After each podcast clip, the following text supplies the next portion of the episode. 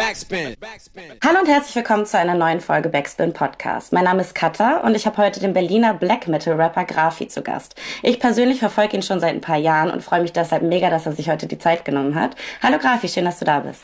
Hallo, freut mich auch. Ich habe gesehen, dass du letzte Woche dein Release-Konzert im Cassiopeia in Berlin hattest. Wie war das so? Ähm, ja, war mega gut, war mega viel Liebe im Raum. Also irgendwie, ich war auch ein bisschen überwältigt, weil echt alle mitgesungen haben und es gab auch so einen Moment, wo wir uns alle hingesetzt haben, also auch das Publikum und es war so, hat sich sehr schön angefühlt und sehr so wie eins und ich mache mir vorher immer so ein bisschen Sorgen und bin auch immer eher pessimistisch. Denk, also irgendwie, man hat, ich glaube, das kennt jeder Künstler so, man, man hat immer das Gefühl, man kann gar nicht einschätzen, wie viele Leute die Musik wirklich mögen und vor allem, mhm. wie sehr sie sie mögen. Und das kriegt man halt dann erst zurück, wenn man irgendwie live spielt. Und gerade wenn man halt eine Release-Show macht, ist das echt nochmal so, so ein Relief, einfach alles loslassen, das Release ja. ist raus und das ist dann, gibt einem dann nochmal so, so den letzten, ja, da kommt einfach voll viel zurück und das tut mhm. richtig gut, auf jeden Fall.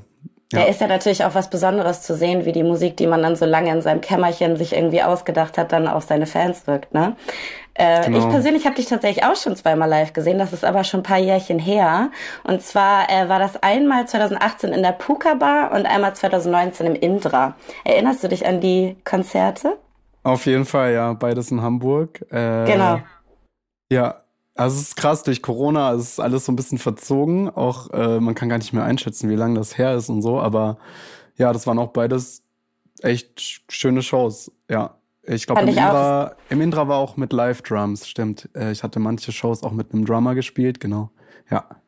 Ich erinnere mich da halt noch so dran, weil das ja immer so ähm, Kombi-Konzerte waren, dann auch irgendwie mit ODMG, DAA, Private Paul und sowas, die ich auch schon ein bisschen länger irgendwie verfolge und auch kenne. Und dann finde ich das immer so schön, weil so viele unterschiedliche Fans auf einem Haufen sind, die dann aber ja doch irgendwie alles gleichsam feiern und da einfach eine ganz andere Energy da ist, als wenn man irgendwie so auf, klar, wenn man auf einem Konzert ist, wo man sich jetzt nur für den einen Künstler oder die eine Künstlerin ein Ticket geholt hat, ist das natürlich auch geil, aber wenn so ganz viele unterschiedliche auf einem Haufen sind, finde ich, hat das nochmal so was, so was Besonderes irgendwie. Also es hat sehr viel Spaß gemacht, das weiß ich noch. Ja, ja, so empfinde ich das auch. Ich mag auch Konzerte, wo einfach mehrere Künstler auftreten.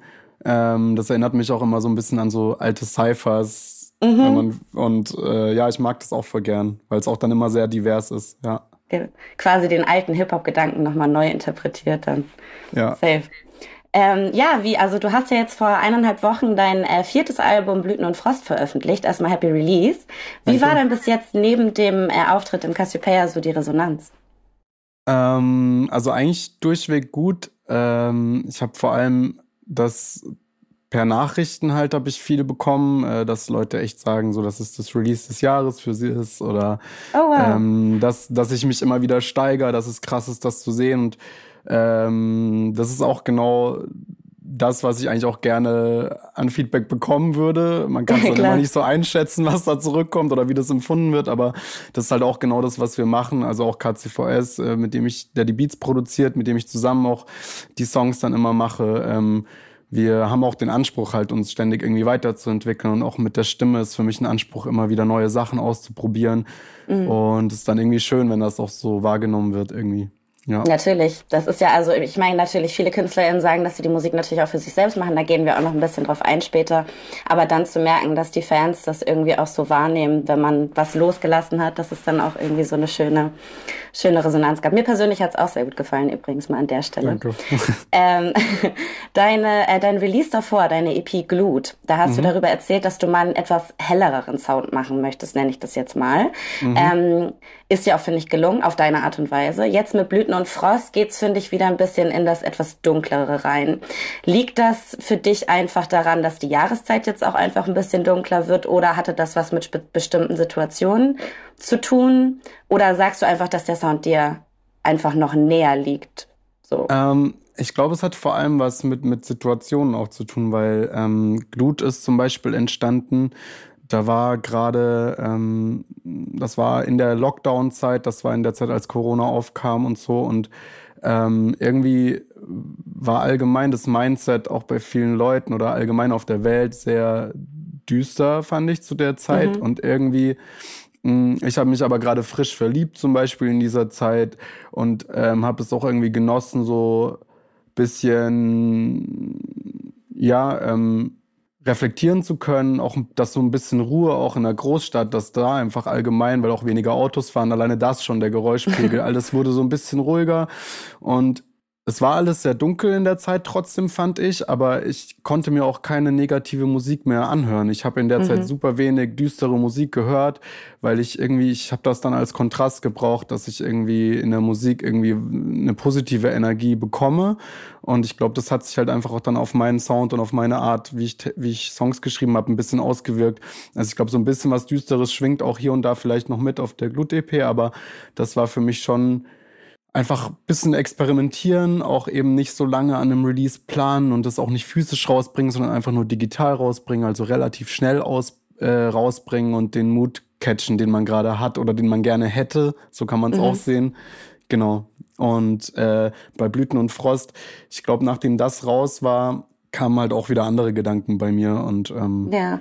ja, genau. Dadurch wurde es auch wieder ein bisschen düsterer, denke ich würde auch mal unterstellen, jetzt deinen Fans, mir zum Beispiel auch, ähm, dass es ja auch ein Stück weit das ist, was man erwartet. Also gar nicht, dass dir nicht erlaubt ist, dass es dir auch mal besser geht, aber ich glaube, wenn man so ein bestimmtes äh, Bild von einfach ähm, einem Künstler, einer Künstlerin hat, dann ist man äh, natürlich überrascht, wenn es dann auch mal eine andere äh, Art und Weise gibt, wie er oder sie sich ausdrückt. Aber ja, also ich glaube, deine Fans sagen nicht ohne Grund, dass das irgendwie das Release des Jahres ist, ist, auch wenn das jetzt quasi wieder ein bisschen dunkler ist. Und ich meine, es ist kalt draußen, wir haben jetzt gerade irgendwie Dezember, da passt das ja auch irgendwie ganz gut rein.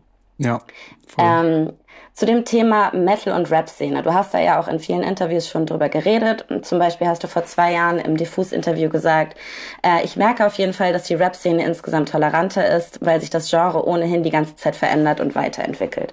Mhm. Bist du der Meinung, dass es immer noch so? Das ist ja jetzt zwei Jahre her und in der letzten Zeit hat sich ja auch musikalisch bisschen was gemacht. Würdest du dem immer noch so zustimmen? Ein Stück weit ja, aber natürlich ist es auch eine sehr individuelle Sache. Also es ist auch sehr schwer auf die Antwort äh, die richtige Antwort auf die Frage zu geben. Weil ich glaube auch gerade jetzt so die neuere Generation und auch allgemein, also dadurch, dass wir alle mit dem Internet aufwachsen und super viel Musik konsumieren können, querbeet und nicht mehr dafür eine CD kaufen gehen müssen oder so, ähm, glaube ich, mischt sich das natürlich alles sowieso mehr und das merkt man ja auch an den ganzen Subgenres, die es mittlerweile gibt und so.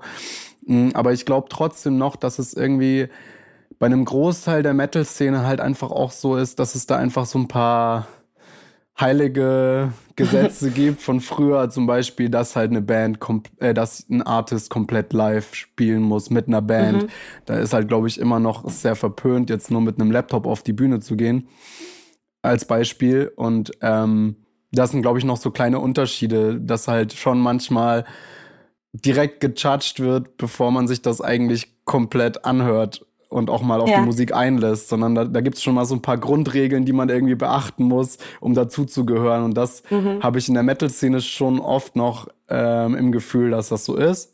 Und ja, die Rap-Szene, finde ich, entwickelt sich weiterhin krass weiter oder die, die Rap-Musik entwickelt sich krass weiter. Und mittlerweile gibt es ja fast keine Kombination, die es, die es noch nicht gab. So. Also es wird super ja, viel experimentiert und das, das liebe ich auch immer noch.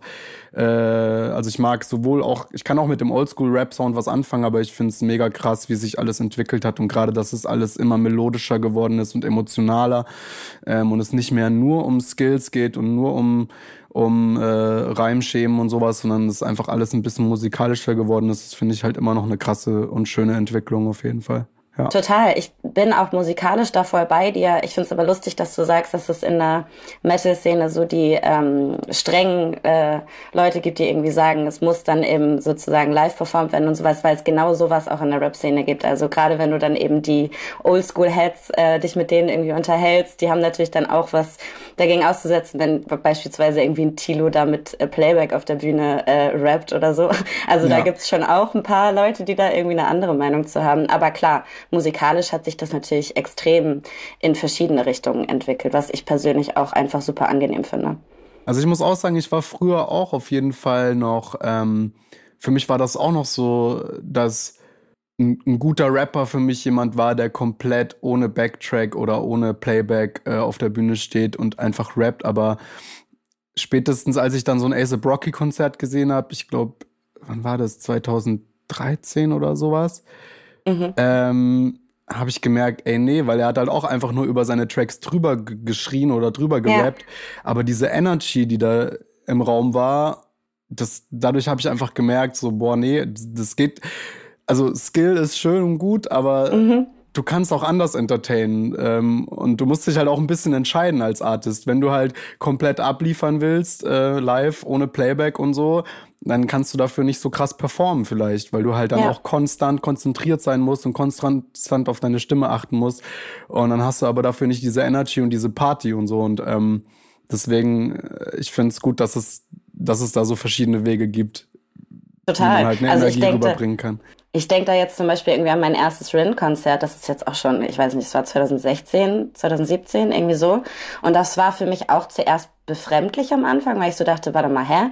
Und dann habe ich, also erstmal war die Energy total krass und dann auch in Interviews später hat er eben auch gesagt, dass für ihn das äh, Kunstwerk, was er im Studio gemacht hat, alleine steht und so genau richtig ist und dass er gar nicht den Anspruch hat, das an der Bühne, äh, auf der Bühne nochmal genauso zu rekonstruieren, sondern dann das, äh, ja, das Stück dann einfach dafür nimmt, um irgendwie den Leuten einzuheizen und irgendwie ja. Moshpits aufzumachen und sowas. Und quasi so besser geht's gar nicht als das, was er eben im Studio schon gemacht hat. Und ich fand genau. die Sichtweise super interessant das ist dann auch so die Belohnung, die man als Artist dann, glaube ich, bekommt für das, was man im Studio gemacht hat. Und wenn man dann halt echt einfach eine krasse, äh, also mit, mit dem Publikum krass feiern kann, äh, dann ist das so die Belohnung. Und ich glaube, das ist ja auch so bei Techno-Producern so. Die setzen, ja. sitzen sich auch rein, machen sich ganz lange Gedanken über den Sound und am Ende legen die das auch einfach nur auf, aber kriegen halt diese ganze Energie zurück.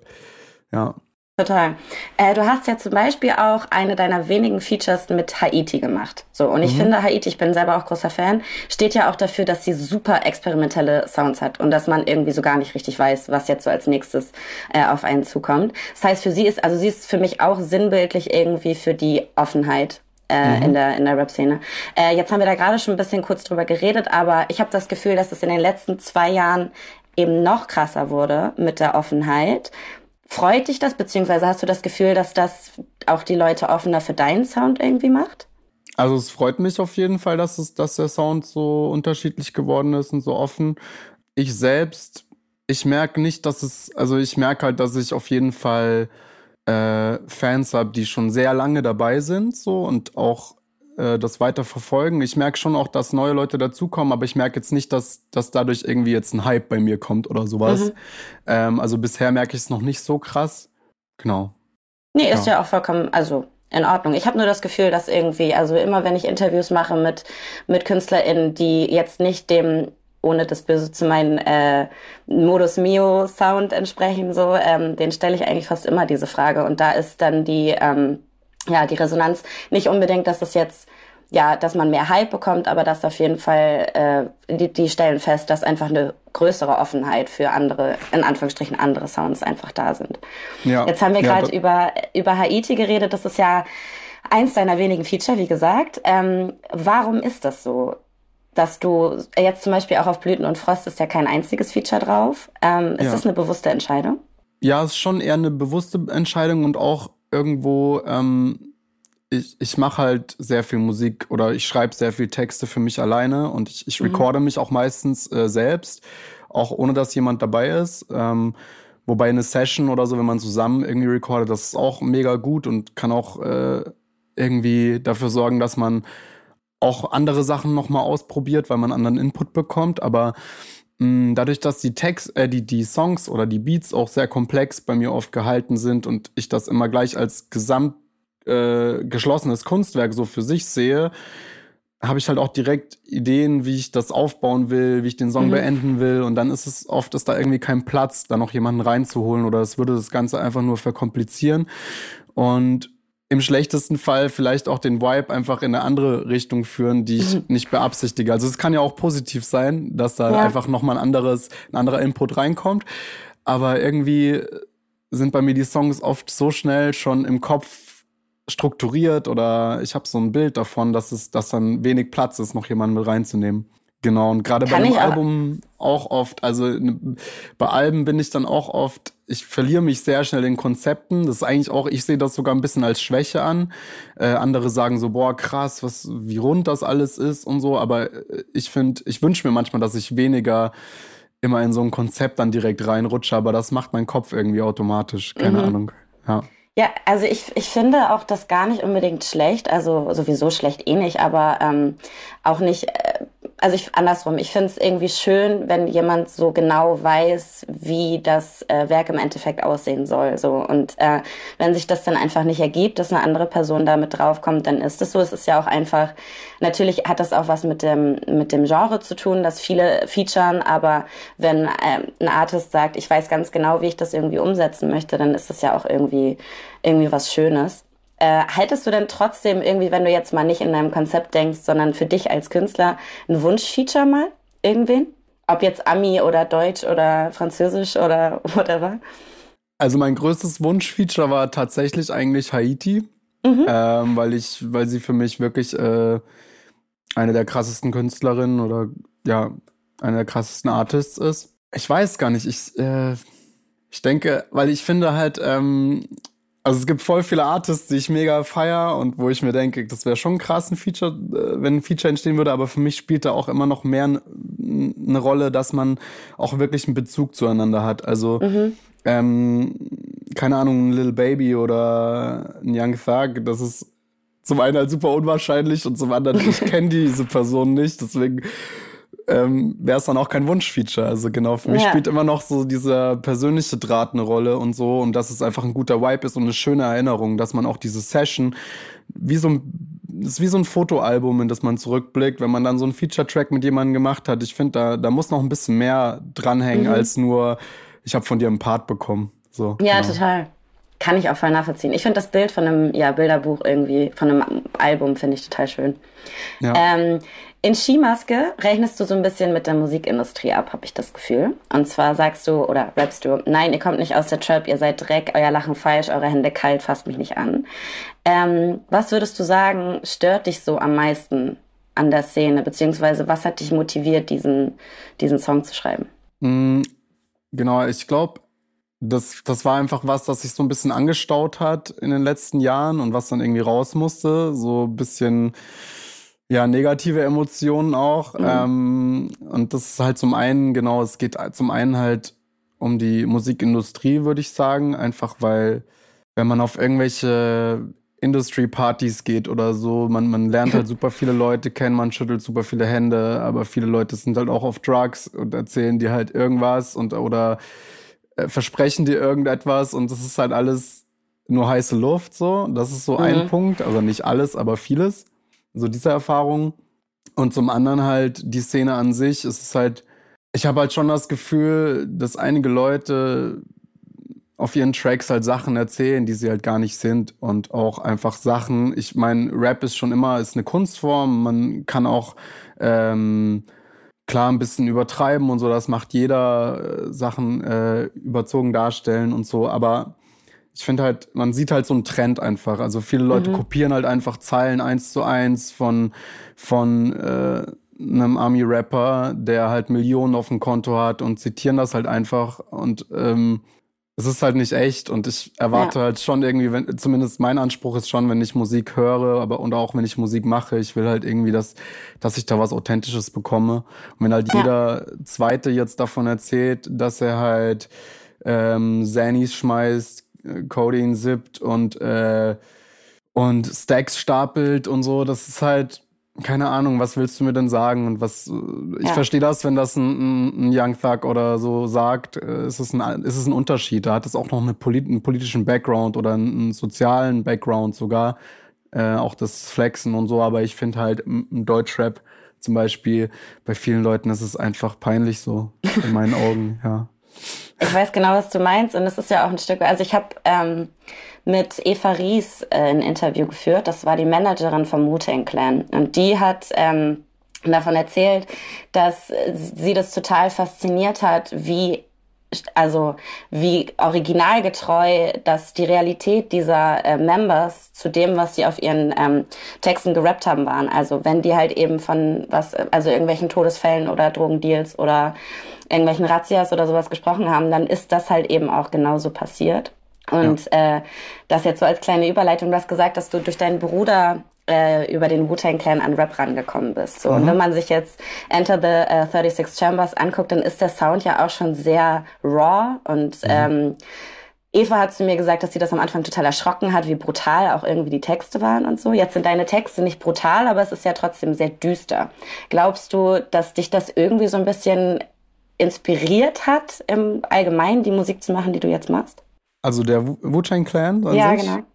Ich denke auf jeden Fall, gerade äh, auch weil im Wu-Tang Clan du hattest so viele Mitglieder und ähm, so viele unterschiedliche Styles auch alleine. Ich glaube, das ist schon krass, weil du halt auf einem Track oft irgendwie zehn verschiedene Styles gehört hast, mhm. ähm, auch an Flow-Varianten und so. Und ähm, ich denke schon, dass das mich auch mit beeinflusst hat und auch ähm, einfach diese, diese, diese dieser Lo-Fi-Sound auch vielleicht, genau diese Rawness. Ähm, ich denke schon, weil ich auch später halt angefangen habe, dann ähm, viel auch irgendwann habe ich angefangen, Metal zu hören und so und hatte da auch aber eine Offenheit oder auch so Horrorcore-Sachen, auch deutsche Horrorcore-Sachen und so. Und das war ja auch alles sehr raw. Und ich denke schon, dass Wu-Tang da vielleicht auch ein bisschen dafür den Teppich ausgerollt hat, dass ich da hinkomme, so, ja. Das ja. ist echt lustig, weil ich zum Beispiel früher nie gedacht hätte, dass ich da eine Offenheit für habe. Und dann habe ich aber äh, eine Begeisterung für die Zombies bekommen. Shoutout an der Stelle. Mit denen hast du ja auch so ein paar ähm, Features schon gehabt. Und ich glaube mhm. einfach, wenn man da so weggeht von dem, es stimmt jetzt alles, was da gesagt wird, beziehungsweise ähm, wenn jetzt davon geredet wird, dass Herzen rausgeschnitten werden oder irgendwie sowas, sondern dass man da, ich kann es gar nicht so richtig in Worte fassen, dass man irgendwie den Vibe so ein bisschen mitkriegt und irgendwie vielleicht auch so die ja, ich würde sagen, irgendwie schon so der, der, der Druck dahinter, nicht die Aggressivität, aber irgendwie so dieses Intensive hat mich dann doch irgendwie gecatcht. Und das hätte ich aber vor, weiß ich nicht, 10, 15 Jahren auf gar keinen Fall geglaubt, dass ich damit mhm. irgendwie mal was anfangen kann. Äh, also ja. auch an die, alle, die das jetzt nicht hören, können sich die gerne mal reinziehen. Ich weiß, wie heißt der noch? Der, die Zombie-Apokalypse? Ist das der? Ah, das ist so ein Gang-Track, genau. Ja, da, genau. Da habe ich ein Part drauf, genau. Ich glaube sogar nach Haiti hatte ich, hatte ich den Part, ja. Ja, safe, genau. Da habe ja. ich sie, glaube ich, auch das erste Mal so richtig für mich wahrgenommen. Hm. Kleiner Shoutout an der Stelle. Ähm, ja, ich finde, neben dem ja, Metal-Sound, der dich natürlich irgendwie ausmacht, ist was ganz Wichtiges bei deiner Musik Mental Health.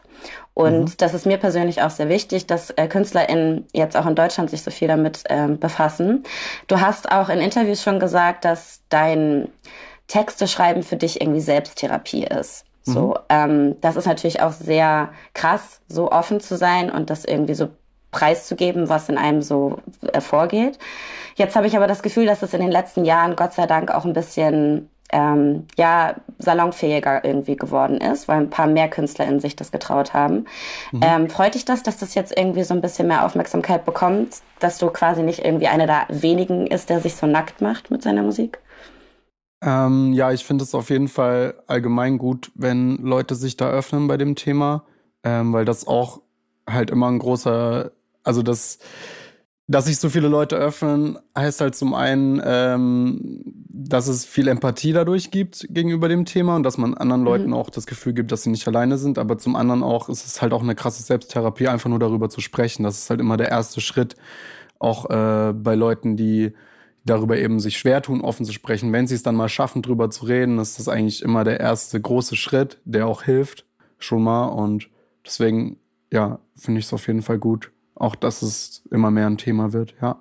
Ich finde es irgendwie so krass, weil du dann Musik irgendwie ja so ein bisschen als Ventil benutzt. Und ich finde, im Rap sind es halt irgendwie in den meisten Fällen die Texte, in denen man das dann verarbeitet. Und im Metal ist es so dieses Screaming, also literally einfach was rauszuschreien. Ähm, ja. Kleine Anekdote dazu. Malstrom von ähm, äh, Ectoplasma war für mich ein ganz, ganz wichtiger Song in einer ganz schwierigen Phase für mich. Also da danke dir an der Stelle für diesen Song. Der hat... Ähm, zu 100 Prozent ähm, das wiedergespiegelt, wie es mir ging. Und mhm. ich fand, das war genau, weil die Kombination da war aus dem, was du gesagt hast, dass, ähm, dass man untergeht, dass man keine Luft mehr bekommt und dann aber eben auch dieses Screaming dazu. Glaubst du, dass deine Musik, also genau die Mischung aus diesen beiden Genres, genau die richtige Schnittstelle hat. Also dass sozusagen das Gesagte, das äh, die Leute abholt und das Screaming dazu die Gefühle irgendwie so äh, rausschreien kann? Ja, ich glaube, ähm, dass wenn man Sachen nochmal rausschreit, ähm, kriegt es natürlich nochmal eine andere Stärke und Intensität und Emotionalität. Und äh, ich denke, oder kannst du, kannst du die Frage nochmal anders wiederholen? Es war jetzt, ja, es war jetzt total äh, verschachtelt. Ich meine damit, ob deine Musik, ob du der Meinung bist, dass die Mischung aus Metal und Rap mhm. genau das Richtige ist, um Gefühle auszudrücken. Einmal mit dem Text, aber dann eben auch mit dem Screaming, weil man irgendwelche Sachen ja auch nicht in Worte fassen kann. Ja, ähm, ja, ich finde, genau, also ich finde diese, diese Mischung aus Scream und Rap ähm, ist halt so schön, weil es halt sehr dynamisch ist und weil du bestimmte Sachen dann nochmal emotionaler und nochmal stärker und nochmal intensiver ausdrücken kannst. Ähm, und gleichzeitig ist es halt auch so, dass ähm, man kann sich aber auch hinter einer geschrienen Stimme immer ein bisschen verstecken. Mhm. Ähm, und das war auch krass, weil ich habe früher auch in Bands äh, geschrien. Also es war dann eigentlich nur Schreigesang und nebenbei auch immer Rap-Tracks gemacht, aber es noch nicht so äh, vermischt. Das waren so die Anfänge und es war dann schon auch krass, im Rap mit einer cleanen Stimme emotionale und persönliche Sachen äh, ähm, rauszusagen, weil es einfach mhm. noch mal nackter ist so. In der Band versteckst du dich halt konstant und ähm, jetzt das Ganze zu vermischen ist halt einfach ein schönes Tool, um einfach nochmal krassere Steigerungen zu erzeugen in einem Sound. Ja. Ich glaube, das ist auch das, was ich meine, nämlich irgendwie, es gibt genug KünstlerInnen, die das wunderbar schaffen, so clean darüber zu reden, ähm, was irgendwie gerade schief läuft. Und das kann einen total positiv treffen.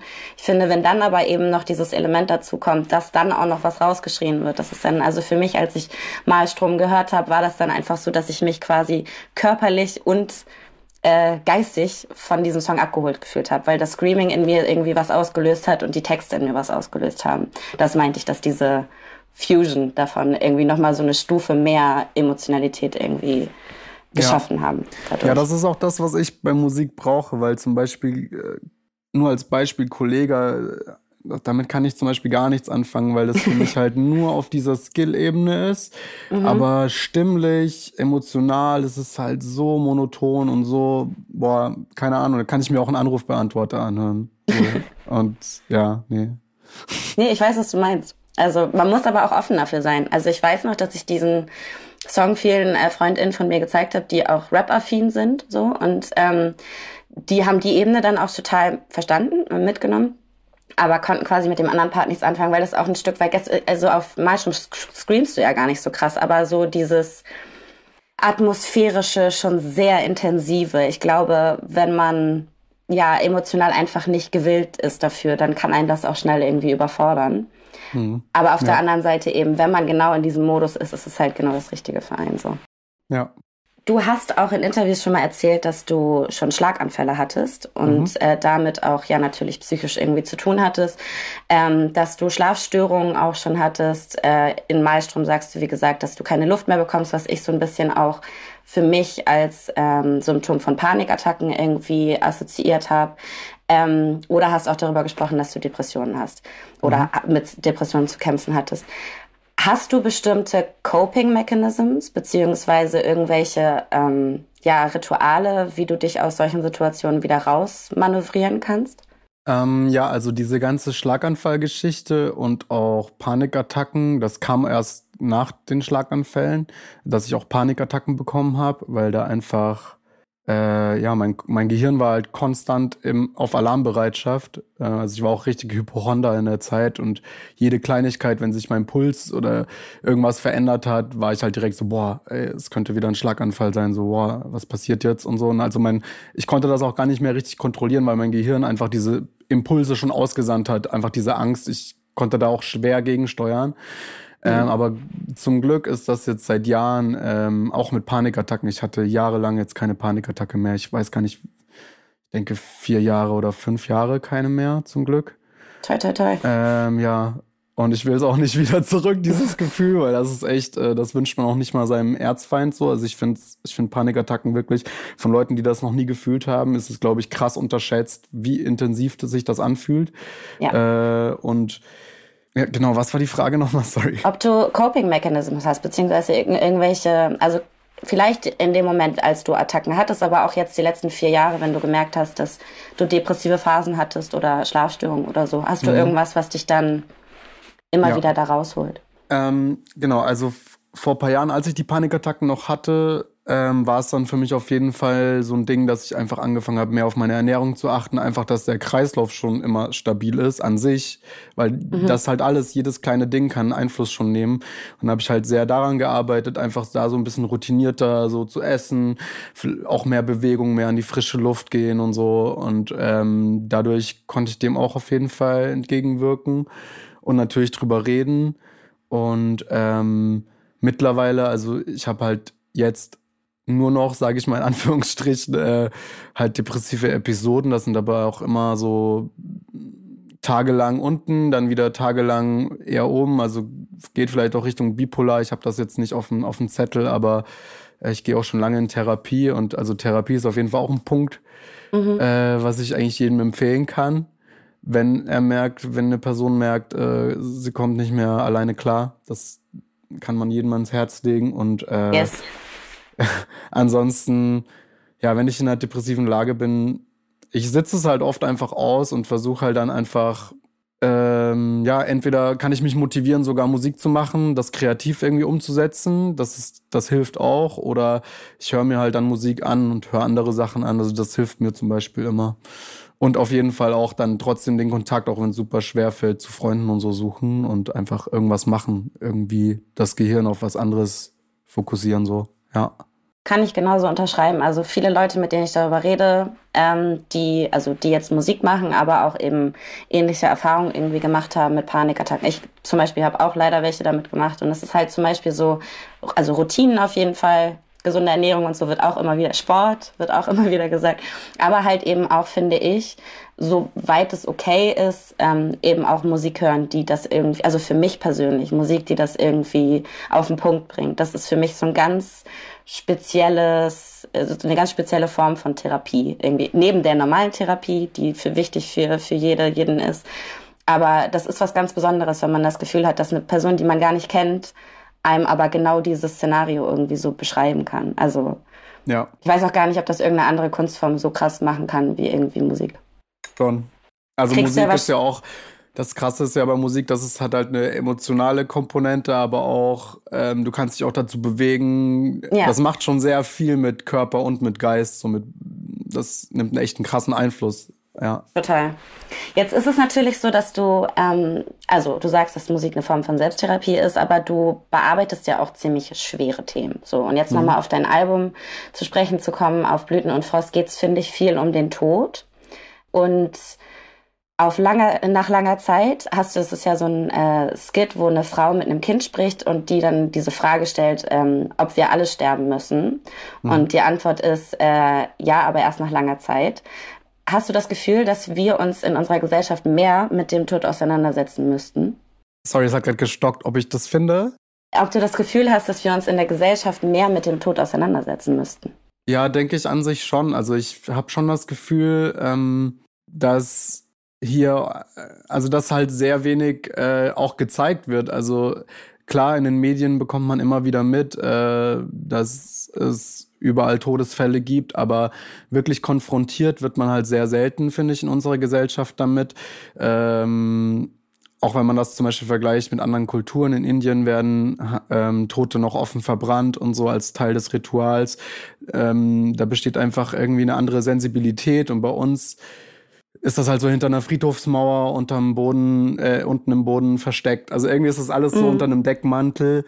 Und ja, ich, ich denke, dadurch, dass der Tod halt immer unser Begleiter sein wird, so, wir werden immer Menschen im Laufe unseres Lebens verlieren und wir werden auch selbst alle irgendwann sterben, ist es, finde ich, schon auch wichtig, sich damit öfter auseinanderzusetzen und auch vielleicht dadurch ein paar Ängste zu nehmen, weil ich glaube, dadurch, dass das wir uns vielleicht so wenig mit dem Thema auseinandersetzen, haben wir auch so eine große Angst davor.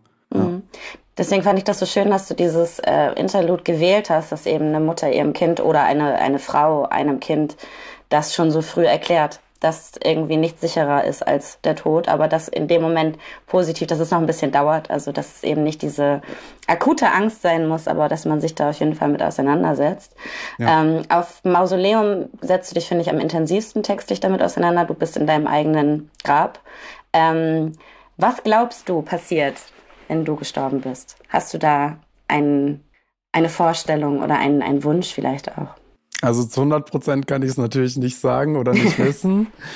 ähm, aber das ist ja auch das Interessante daran. Aber ich, ich glaube schon, dass wir irgendwie, dass man wieder Teil des Ganzen wird. Ich, ich, ich mhm. weiß nicht, ob ich an eine Seele glaube. Also ich weiß eben selbst nicht genau, was ich da glauben soll. Aber mh, mm, meine Wunschvorstellung ist schon, dass wir einfach, einfach ein, ein Teil des Universums werden, in was für einer Form auch immer. Und wir irgendwie weiter ein Teil zu dem ganzen Leben, das existiert, beitragen, auf welche Art auch immer. So, ich weiß mhm. nicht. Und wenn wir nur ein Regentropfen sind, der ab und zu wieder auf die Erde fällt, keine Ahnung.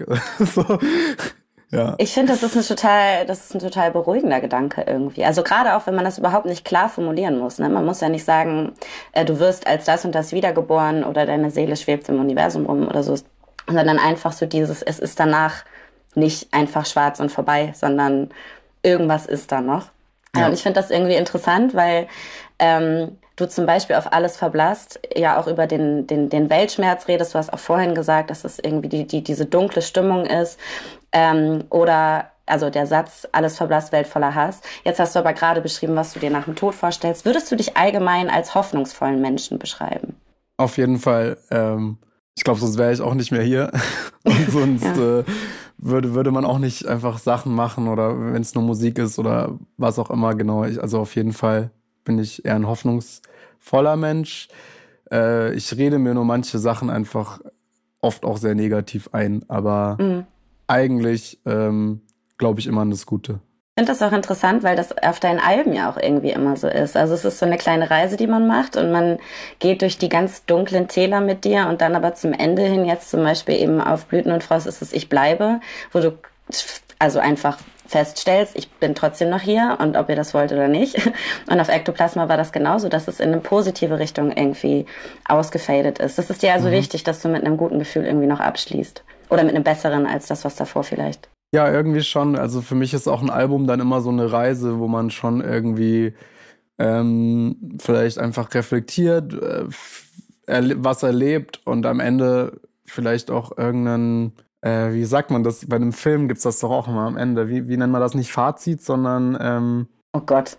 Ja, eine äh, Lehre draus. Äh, ich weiß, was du meinst, aber ich komme gerade ja, nicht genau, auf das Fancy, so eine Lektion. Fancy Film. Ja. ja, genau. Aber am Ende, es ist halt immer cool abzuschließen mit etwas, mit einer Erkenntnis oder so. Mhm. Ja. Da komme ich auch gleich nochmal drauf zurück, behalte das nochmal kurz im Gedanken. Jetzt aber ganz kleiner äh, Abschweifer nochmal ganz kurz. Du hast äh, auch schon in Interviews erzählt, dass du ähm, in einer Pflegefamilie groß geworden bist, die äh, sehr gläubig war. Und ähm, mhm. viele die Leute, die deine Musik kennen, wissen, dass du auch viel mit übersinnlichen Metaphern spielst. Also zum Beispiel mit Engeln, Feen, Geister, ähm, you name it. Mhm. Wie sehr glaubst du, hat dich deine christliche Erziehung dahingehend beeinflusst, dass du jetzt mit diesen Bildern irgendwie arbeitest? Ja, das ist krass, dass du das sagst, weil ähm, mir ist das vorher mal gar nicht so bewusst gewesen, dass es da einen Zusammenhang gibt. Aber mittlerweile glaube ich wirklich auch, dass es da doch einen krassen Zusammenhang gibt, weil ich halt wirklich viel Zeit meiner Kindheit und meiner Jugend auch in der Kirche verbracht habe. Also so, mhm. wenn Buß- und Bettag war, musste ich irgendwie vier Stunden in die Kirche und beten. Das war halt auch so eine sehr strenge konservative ähm, Erziehung. Äh, ist, glaube ich, auch ein Grund, warum ich jetzt nicht mehr in Bayern wohne. so, ich bin halt in Bayern aufgewachsen, aber ich bin seit äh, zehn Jahren in Berlin.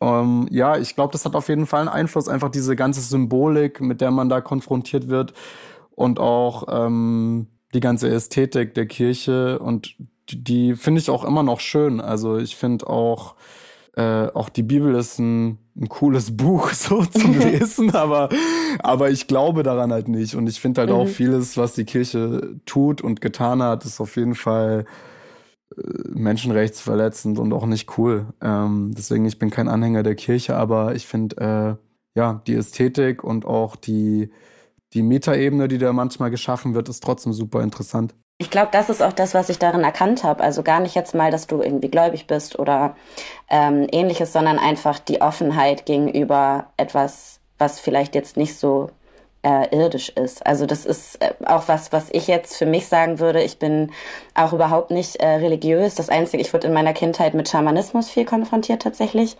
Das ist auch das Einzige, womit ich so ein bisschen was anfangen kann tatsächlich. Also einfach so dieses alles auf der Welt äh, hängt irgendwie miteinander zusammen. Das ist ja mhm. so ein mhm. bisschen, also ob das jetzt irgendwie ein Baum ist mit dem Menschen, äh, so irgendwie Energien, würde ich jetzt sagen. Darum jetzt so ein bisschen damit kann ich mit am meisten anfangen, aber eben auch dieses, es gibt noch ein bisschen mehr als das, was wir jetzt vielleicht hier gerade mitkriegen. So. Ja. Und das ist genauso undefiniert, wie du es vorhin gesagt hast, ob das jetzt ein Regentropfen nach dem Tod ist oder so, aber irgendwie so diese, wir haben noch nicht alles so richtig verstanden, was da irgendwie abgeht. Und ähm, genau deswegen bin ich, glaube ich, auch empfänglich für diese Metaphern, die du wählst, weil mhm. ähm, es gibt vielleicht Leute, die damit gar nichts anfangen können. Und äh, ich glaube aber eben, deine Fans sehen da auch mehr drin als nur irgendwelche Bilder, die du malst. Ja. Hast ja, du denn da glaub... auch so Gespräche drüber mit Fans oder mit, mit äh, KollegInnen oder so in der Rap-Szene oder im, wo auch immer? Gar nicht so krass, aber ich lese es dann öfter, also Gespräche nicht, aber ich habe auch schon öfter gelesen, dass Leute, dass auch Fans mich manchmal verteidigen, wenn irgendwelche Leute was nicht raffen und irgendwas kommentieren, dann kommen da immer so ein paar Fans und sagen so, äh, keine Ahnung, Grafis, Meta-Ebene und sowas und mhm. solche Kommentare und dadurch merke ich schon, dass, dass, dass die Leute das auf jeden Fall verstehen, aber wahrscheinlich versteht es einfach nicht jeder. Ja. Ja, dann haben die Pech gehabt, muss ich an der Stelle einfach mal so sagen. ja, sehe ich ähm, auch so. ähm, jetzt nochmal kurz auf die Frage, die ich vorhin, oder wo ich vorhin meinte, da kommt noch was. Und zwar hast du gesagt, auch schon in mehreren Interviews, dass du häufig nach Release eines Albums oder einer EP merkst, dass du etwas verarbeitet hast, beziehungsweise etwas gelernt hast. Kannst du jetzt schon sagen, ob und was du nach Blüten und Frost über dich gelernt hast? Gar nicht so intensiv viel, aber ich glaube, dass einfach dieses ganze Thema Tod dadurch für mich als Thema jetzt, worüber ich schreiben muss, ein bisschen Ende gefunden hat, ähm, weil ich echt sehr intensiv verarbeitet habe und auch noch mal sehr viel darüber nachgedacht habe. Und das ging auch über Jahre eigentlich schon und ich glaube, das hat mir einfach geholfen, das alles mal so von der Seele noch mal zu schreiben und zu reflektieren. Und ich glaube, jetzt ähm, das ist so ein Thema, das ist für mich so ein bisschen abgehakt. Also auch mhm. in der Musik, aber das finde ich auch gut. Ja. Finde ich auch voll schön, dann zu sagen, okay, ich habe da jetzt alles reingesteckt, Blut, Schweiß und Tränen und irgendwie ganze kreative Energie und das damit dann abzuschließen. Also ich glaube ja. auch, dass du gerade mit dem Thema viele Leute auch abholen kannst, die sich damit eben auch auseinandersetzen. Deswegen ist das dein Learning oder deine Lektion oder so, die ja. du nach diesem Album mitgenommen hast. Ja, wir sind jetzt schon bei der letzten Frage angekommen und zwar mhm. einfach nur für alle, die Bock darauf haben, dich live zu sehen. Hast du da irgendwas noch in petto die nächsten Monate? Leider nicht. Also ich hatte oh, okay. ein paar, ich hatte ein paar Shows, äh, waren im Gespräch, aber bis jetzt ist noch nichts konkret. Also leider erstmal nicht.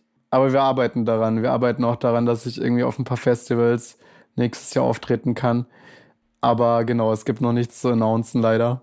Alle auf jeden Fall Grafi Versace auf Instagram folgen. Da wirst du dann ja wahrscheinlich ankündigen, äh, yes, follow was me. es dann genau live zu geben wird. Ich habe mich riesig gefreut, dass du dir die Zeit genommen hast. Es hat mir sehr viel Freude bereitet. Ich mich auch. Und Dankeschön. An alle HörerInnen, äh, hört euch Blüten und Frost von Grafi an, ist seit dem 25. November ähm, online auf allen Plattformen. Ist, finde ich, ein echt gutes Werk. Ist bisschen tiefer, bisschen düsterer, aber auf jeden Fall hörenswert. Ich äh, danke dir für das Gespräch und hoffe, wir hören und sehen uns bald mal. Und ansonsten äh, bis zur nächsten Folge. Yes, bis bald. Ciao. Ciao. Backspin. Backspin.